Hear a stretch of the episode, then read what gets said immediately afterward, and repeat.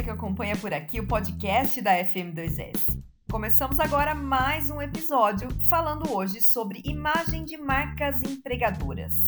Bem, para isso a gente vai trazer aqui o conceito de employer branding, já muito conhecido e requisitado no meio corporativo, e esse conceito ele se relaciona aí com conhecimentos importantes relacionados, por exemplo, à proposta de valor, clima organizacional, atração e retenção de talentos. Vamos entender um pouco mais sobre esse universo? A Andréa Maneira está aqui hoje como convidada do nosso podcast para falar então sobre esse tema.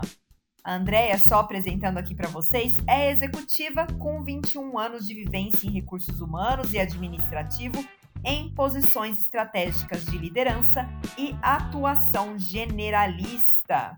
Ela é coach profissional, credenciada junto à International Coach Federation, é também graduada em psicologia pela PUC Campinas e direito pelo Centro Universitário de Jaguariúna.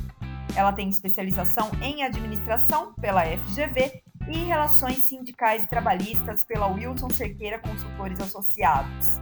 Tem também MBA em recursos humanos pela USP. A Andrea, portanto, também é responsável por ministrar o curso Employer Branding, que a gente acaba de lançar pela plataforma FM2S. Uma capacitação aí novinha e atualizada.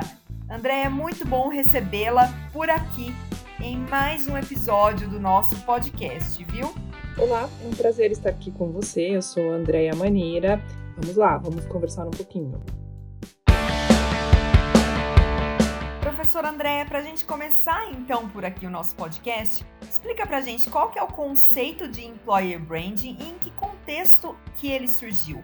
Qual que seria aí a tradução para o nosso português deste termo? Employer branding ou marca empregadora é uma estratégia da organização ou empresa para gerar uma percepção positiva sobre a empresa como um local de trabalho.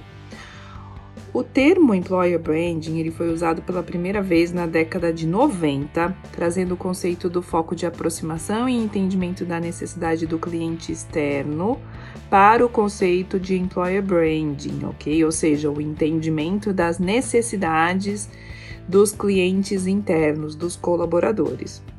O conceito de employer branding ele ganhou popularidade no início dos anos 2000 quando as empresas começaram de fato a perceber a importância de atrair e reter os melhores talentos como vantagem competitiva para a sua atuação no mercado.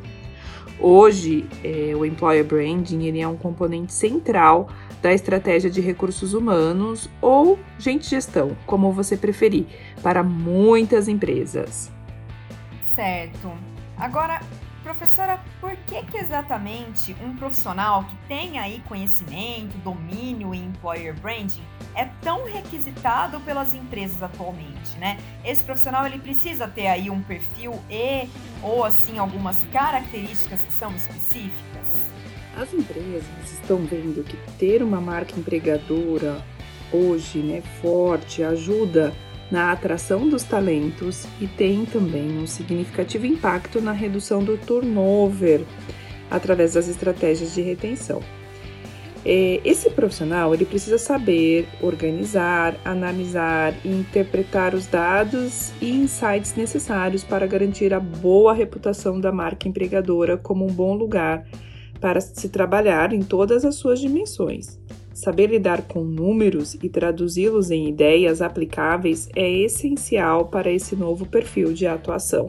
Legal, professora. A gente vê então a importância de um profissional como esse, com essa capacitação aí no mercado, né? Agora, quando a gente fala em employer branding, um conceito muito importante aí nesse escopo é a proposta de valor.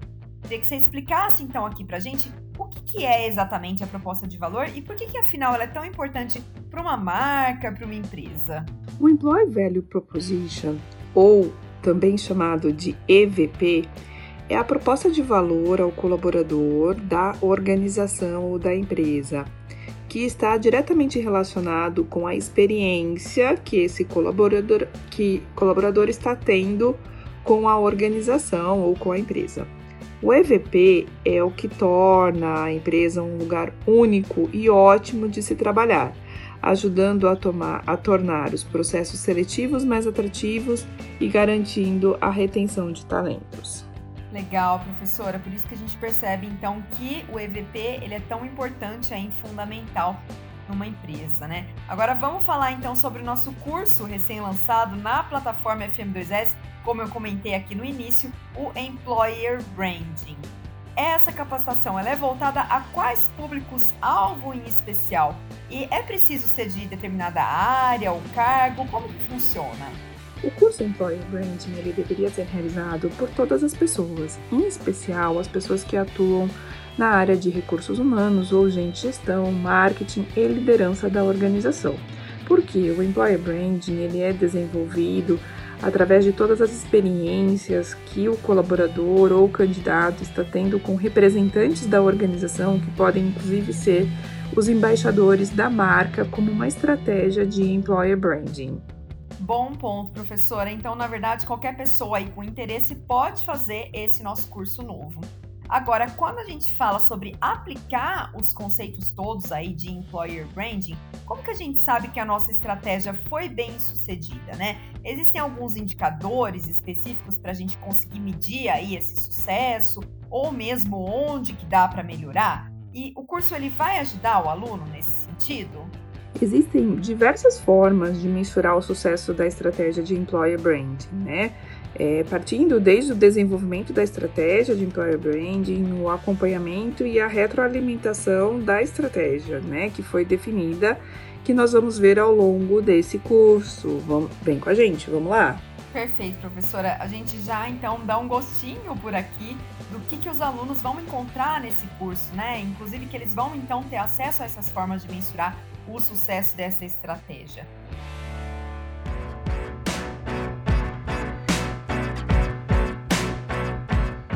Bom, isso a gente deixa para o curso, então. Agora, continuando no nosso papo, eu queria saber de você, professora, quais que são, que você considera, né, os principais desafios de employer branding nos dias de hoje e quais que são aí os caminhos para a gente conseguir superá-los?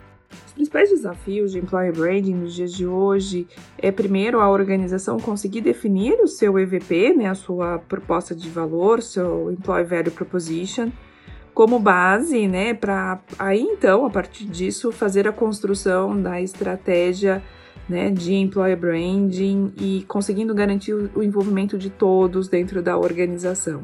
Realmente o envolvimento aí de todas as pessoas, fazer com que elas compreendam de que aquilo é importante, é um desafio mesmo, né, professora Andréia? Mas é algo extremamente importante e por isso, inclusive, ter uma capacitação nesse tema pode ajudar aí nesse envolvimento e trazer, inclusive, todo o diferencial, não só para o profissional, mas como para toda a empresa, os times e organização, né? E falando nisso, quais que você considera, então, que sejam aí os principais diferenciais desse curso que a gente está oferecendo em comparação, por exemplo, a outros aí já existentes no mercado?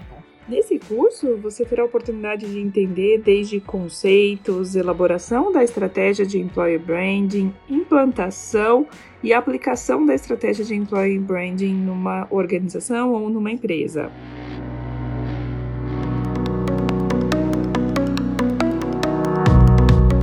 Joia, professora, muito obrigada pela sua participação. Agradeço imensamente aqui as suas contribuições para o nosso podcast por, pelo conhecimento compartilhado e a gente espera o pessoal no curso. Inclusive, gente, quem quiser aí se capacitar em employer branding, se tornar esse profissional tão requisitado pelas empresas e organizações atualmente, já pode começar o nosso curso, viu? Como eu disse, é um curso aí novinho, recém-lançado e você encontra em fm2s.com.br. Corre lá e já garante o seu. Bons estudos para todo mundo e até o próximo episódio.